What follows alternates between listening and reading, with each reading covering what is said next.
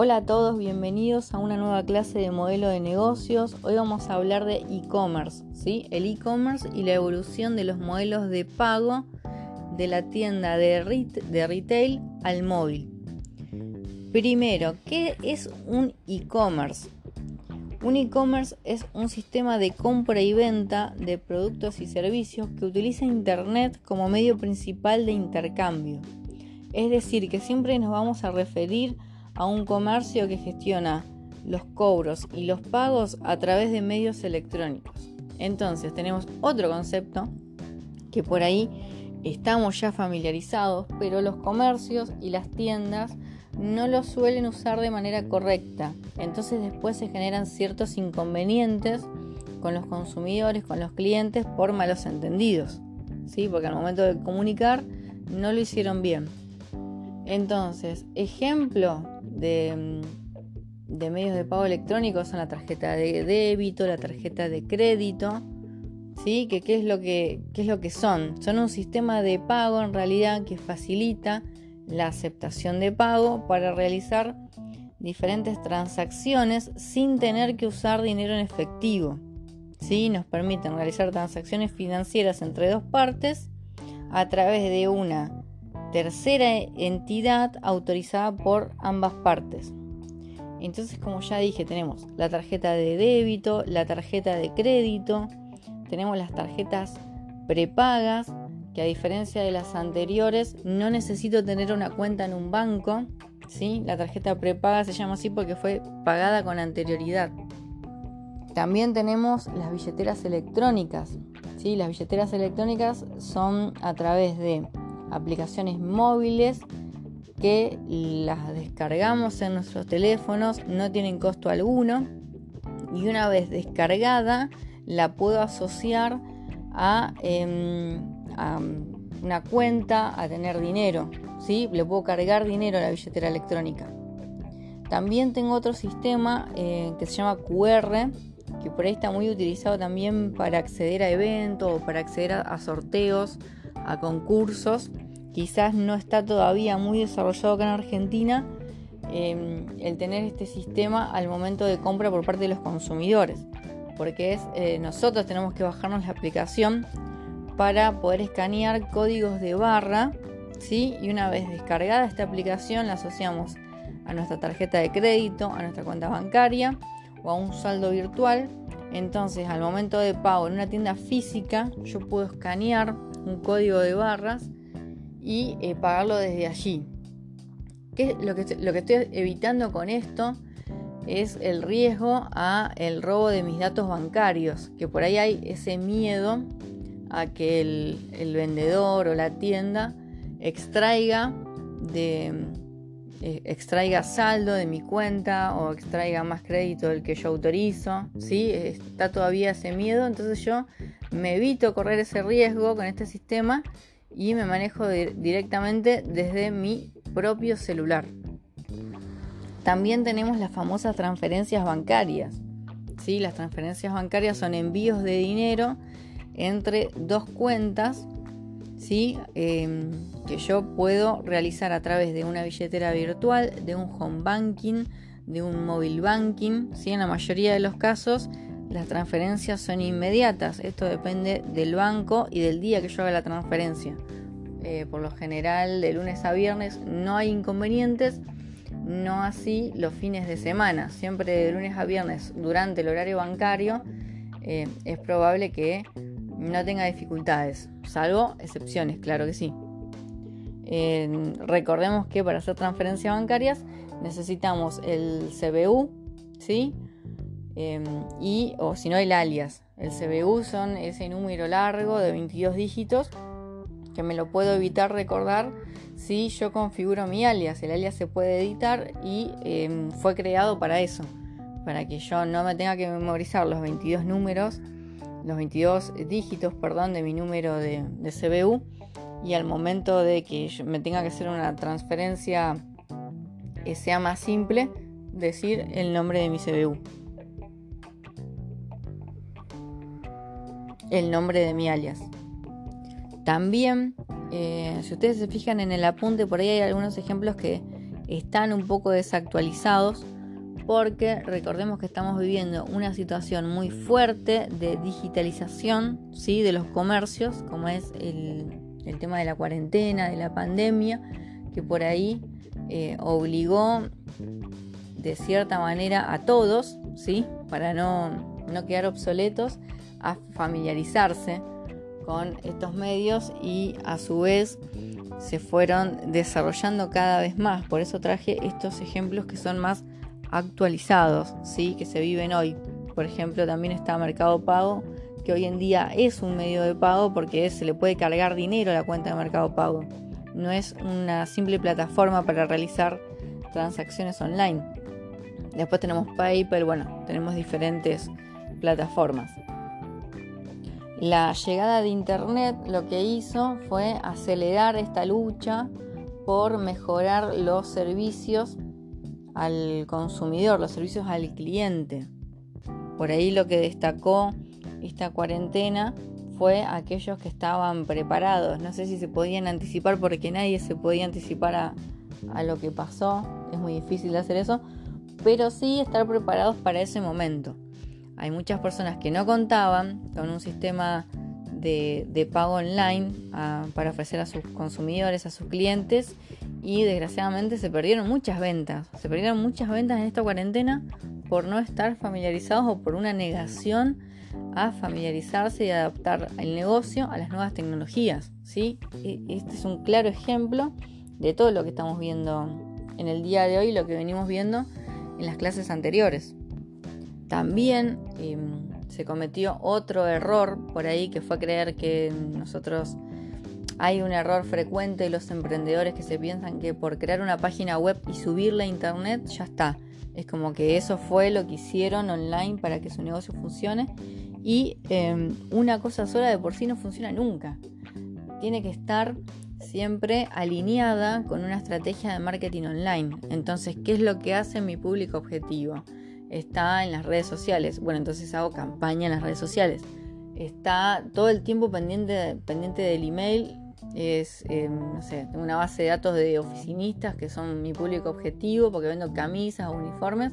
Entonces hago campañas de email marketing. Eh, tengo otro tipo de consumidor que no, que es medio, medio colgado ahí, que no revisa mucho el, celular, pero sí eh, revisa mm, diariamente su, em, su WhatsApp. Entonces hago campaña de WhatsApp Business. Entonces todo tiene que estar acompañado de una estrategia que englobe todo y que le dé sentido. ¿Sí? Es como la página web, lo que es una, una vidriera, una tarjeta de presentación hoy en día. Pero nosotros tenemos que posicionarla, tenemos que hacer algo para que esa página web tenga tráfico, tenga movimiento y sobre todo que tenga ventas. Para que tenga ventas tiene que tener una tienda online. Y si no tiene una tienda online, eh, bueno, tendré que tener un catálogo de alguna que otra manera para compartir de manera online y asociarme quizás a un mercado pago o alguna tarjeta de crédito que me, me brinde ciertos beneficios como emprendedor para comercializar mis productos.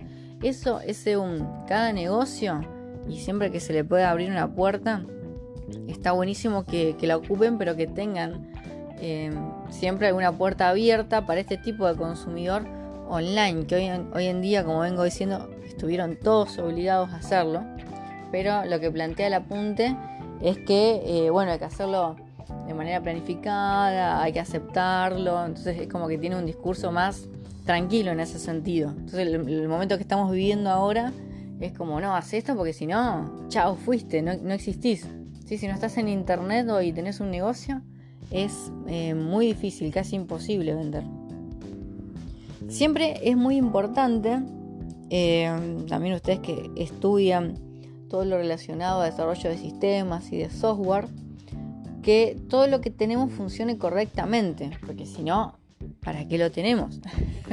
Para, ¿no? Tiene que facilitar que haya ventas, no, no, no generar dificultades. Entonces tiene que funcionar bien la página, funciona bien el e-commerce y sobre todo la parte final, esa que el cliente paga por el producto o servicio también tiene que funcionar bien. Un ejemplo concreto de esto, por ejemplo, cuando estoy en pedido ya y hay muchos, pero muchos locales que tienen errores al cargar eh, el producto en el carrito y se cargan a veces dos o tres productos. Por lo tanto, es em, el doble o el triple de lo que yo estoy dispuesta a pagar y lo que estoy dispuesta a consumir. Entonces eh, llamé a un negocio y le avisé, mirá, quiero pedir tal cosa y la, la aplicación ahí con tu negocio da error. Me carga dos platos y yo quiero uno solo. No, sí, sí, ya lo corregimos. No lo corrigieron. Por ende, eh, hay un montón de pedidos que podrían estar recibiendo de parte mía que no, no lo están haciendo porque yo directamente lo que hago es elegir otro comercio que utilice esa plataforma y que funcione correctamente.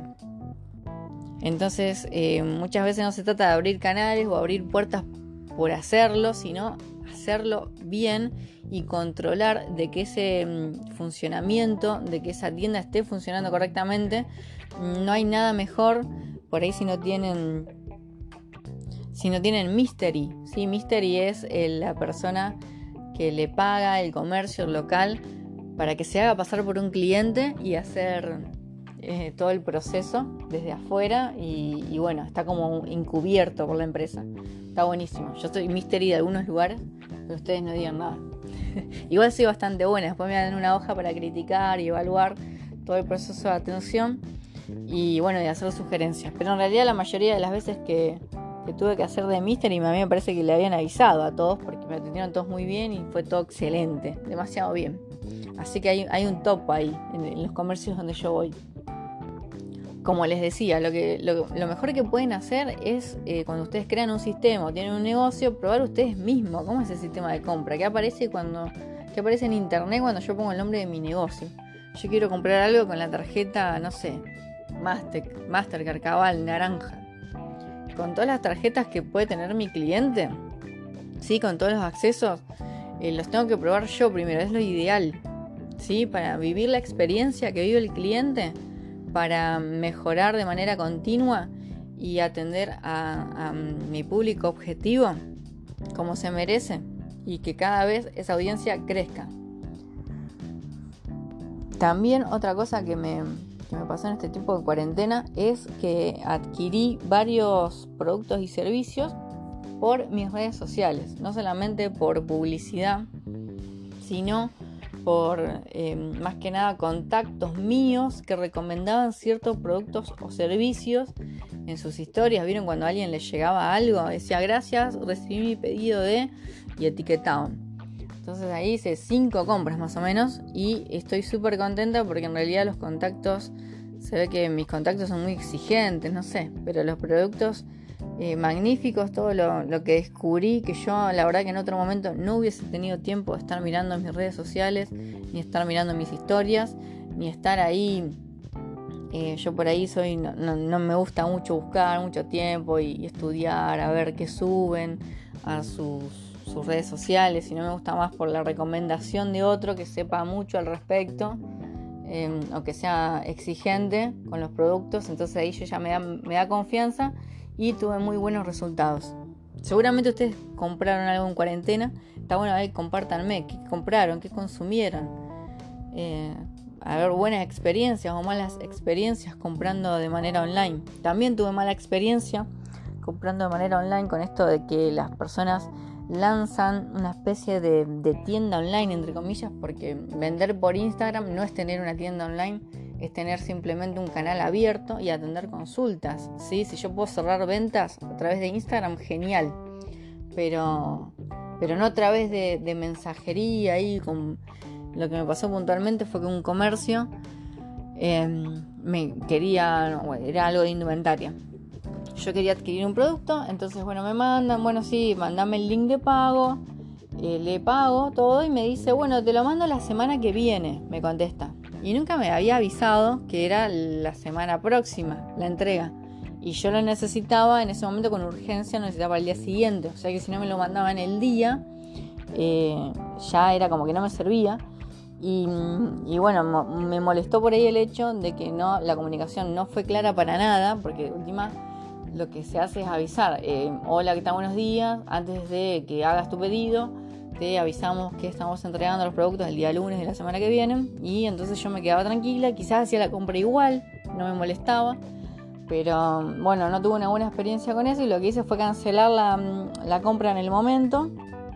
Y bueno, se canceló y listo. No, hay, nada más que contar.